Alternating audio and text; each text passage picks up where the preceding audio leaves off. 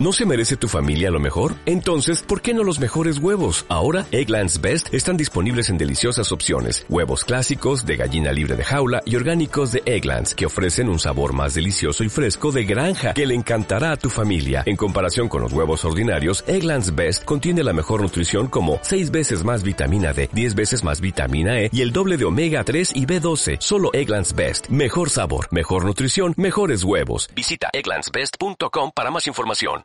Viva la vida con Radiovisión. Doctor Francisco Rocha, secretario ejecutivo de la Asociación Ecuatoriana de Editores de Periódicos, con el tema Arranca el nuevo año electoral.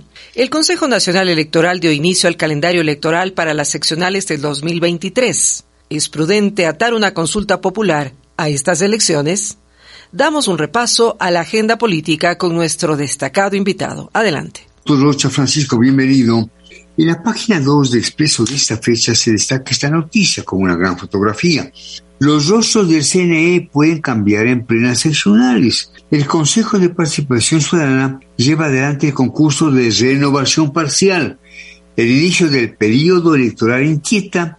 La mayoría dice que el proceso no interfiere en los comicios.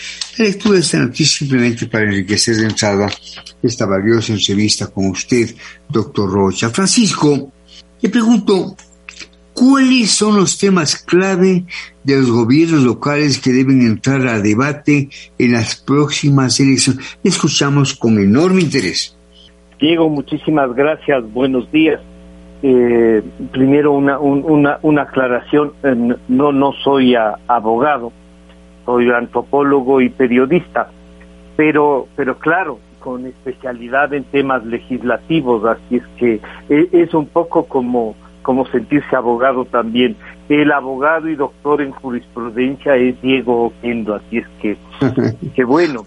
Eh, la primera cosa, Diego, es que los gobiernos seccionales eh, no han cumplido, no han cumplido, y en, el, en los casos de las ciudades más grandes, quizá con la excepción de Cuenca, pero Quito, Guayaquil, eh, Manta, a lo mejor por el problema de salud de, su alcalde, pero en el resto de las ciudades también podríamos irlas enumerando, han tenido dificultades, dificultades políticas en unos casos y dificultades de corrupción.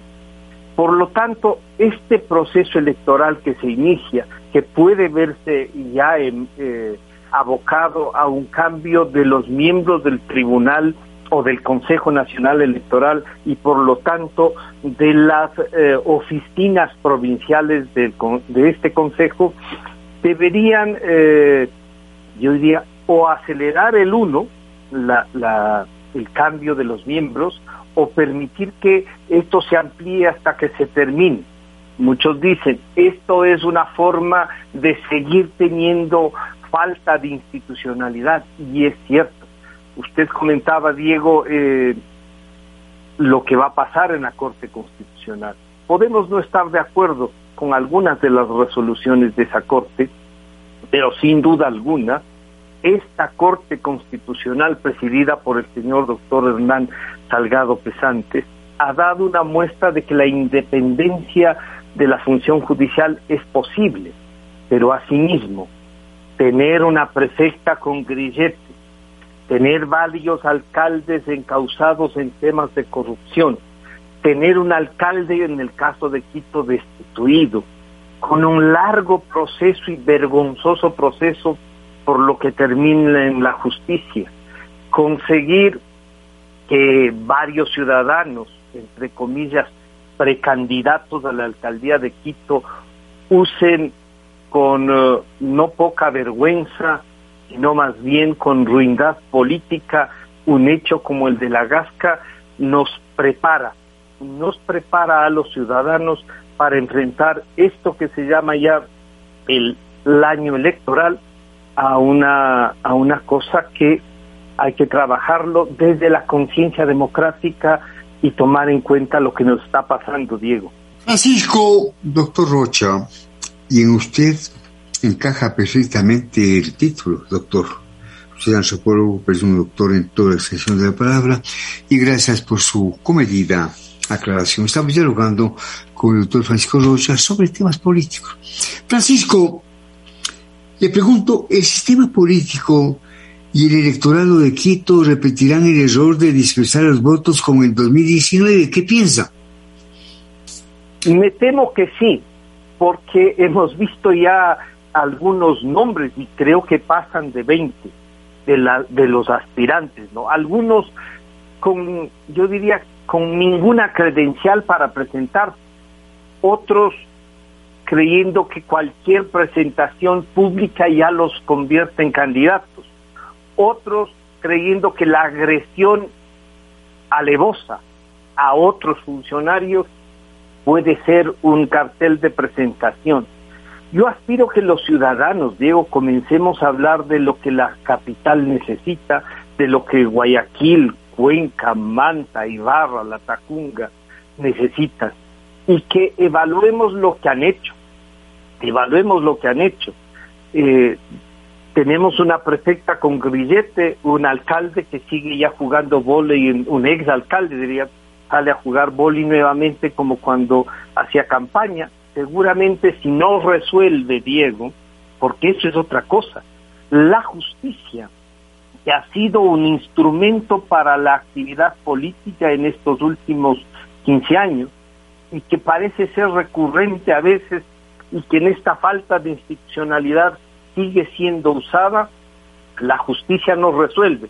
Por ejemplo, el contencioso electoral este tribunal que pudo habernos dado luces, de haber eliminado todo este proceso vergonzoso del ex alcalde Yunda, no resuelve el tema por aquello de que incumplió su propia decisión, me refiero a la decisión de ese tribunal.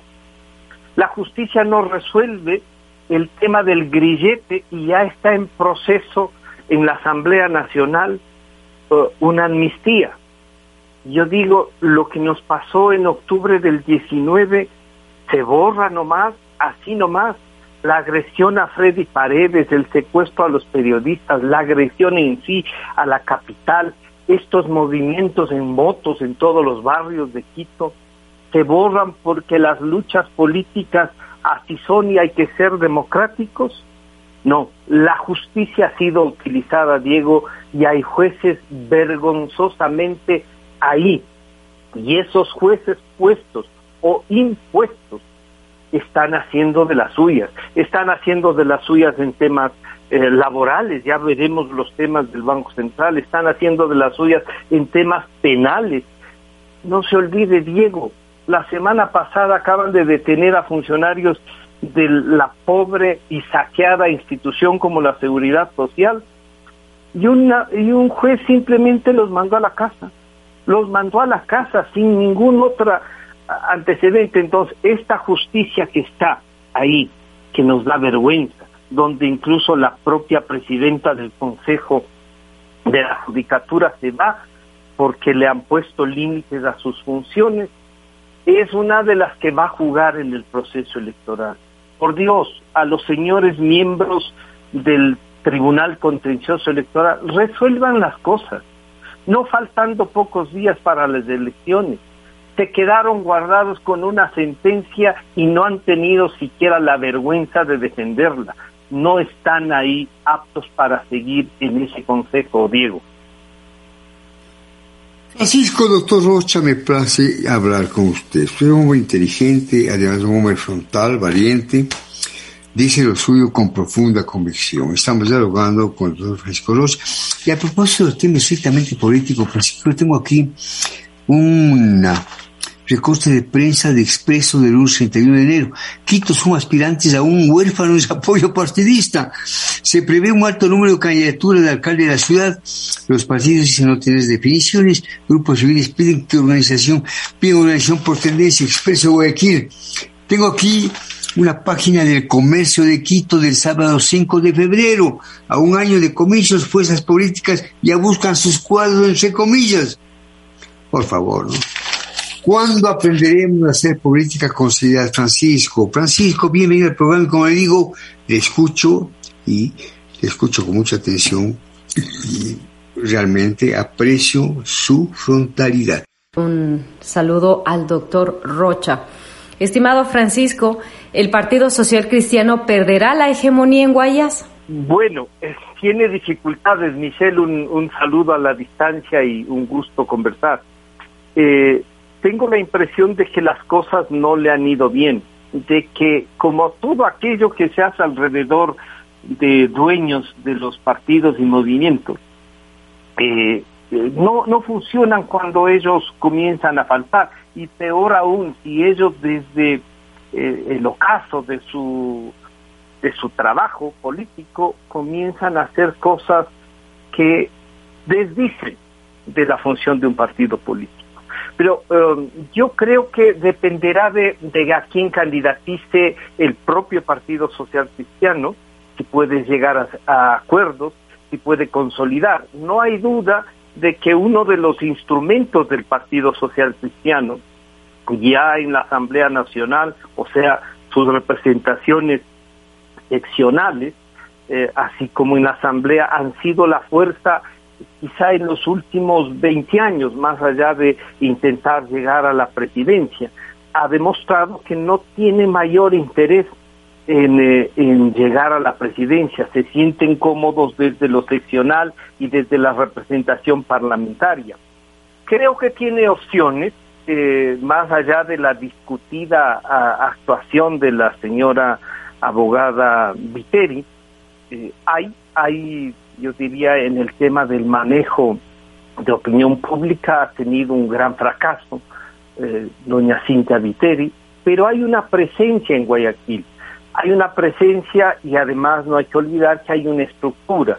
Por lo tanto, si la, la otra parte de la sociedad guayaquileña no presenta un candidato con eh, mejores, con mejores credenciales que de doña Cintia Viteri, yo creo que mm, más allá de lo que podamos ver en la opinión pública, hay una estructura y hay un trabajo que está funcionando.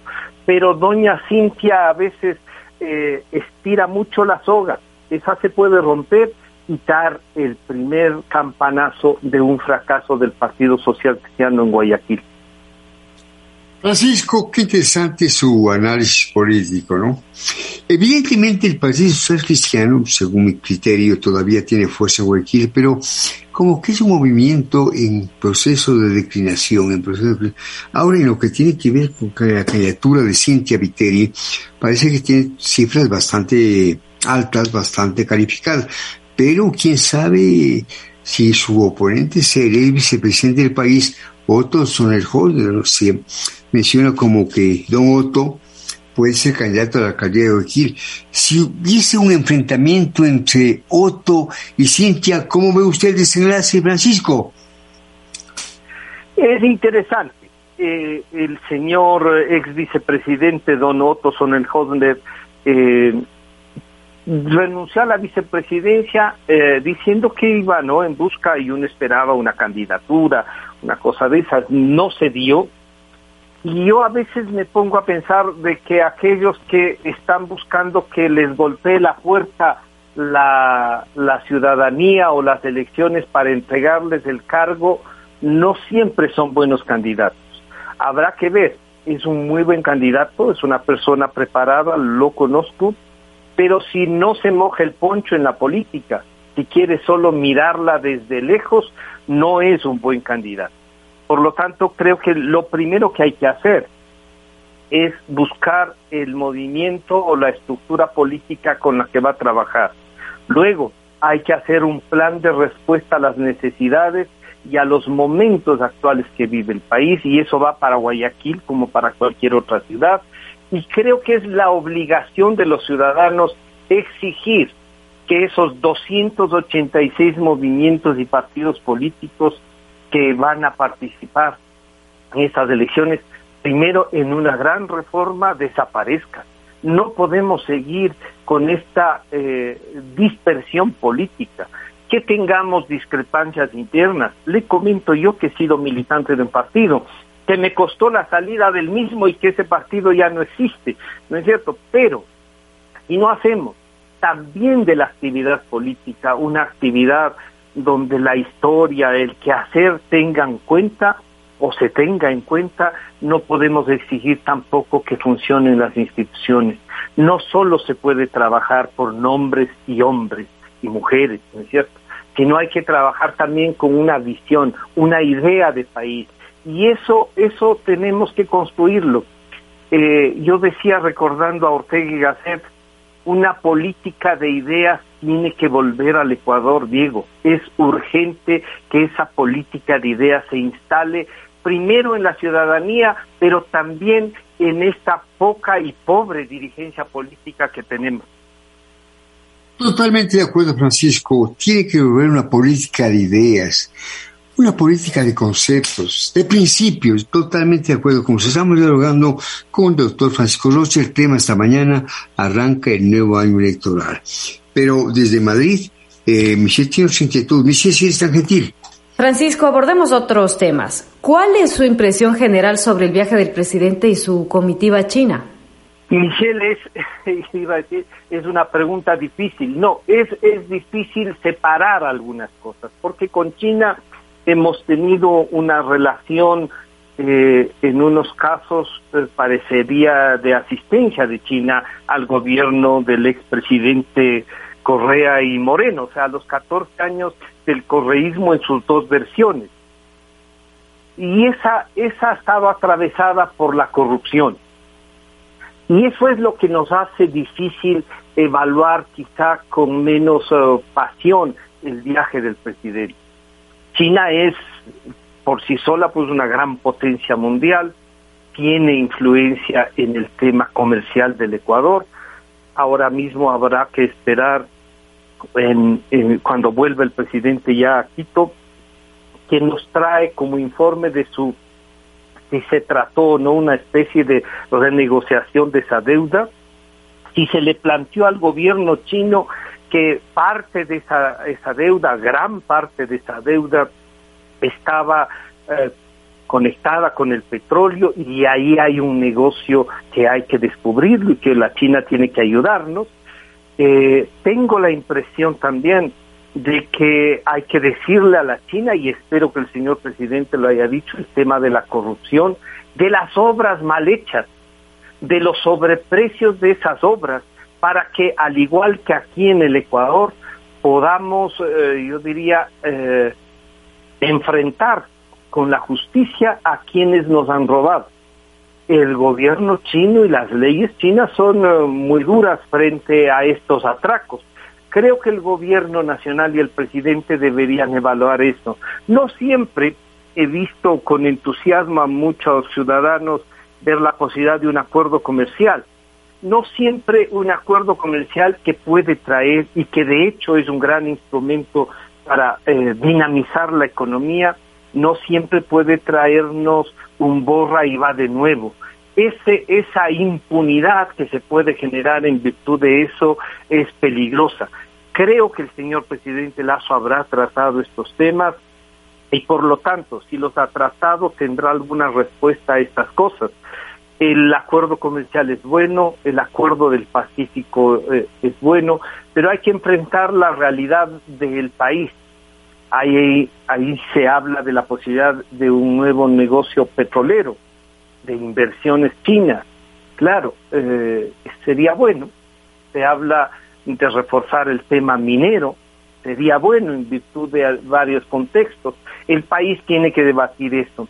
Y el precio del petróleo es importante este rato. Ojalá en esta negociación, repito, se haya tratado el tema y esperemos que autoridades como la Junta Monetaria, el directorio del Banco Central, en definitiva, traten este tema del precio del petróleo y el tema de la deuda con China con una especie de volver a ahorrar.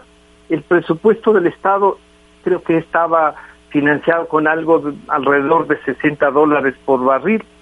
la diferencia deberíamos comenzar a ahorrar para financiar la seguridad social, para financiar otros proyectos, la propia salida de esta pandemia.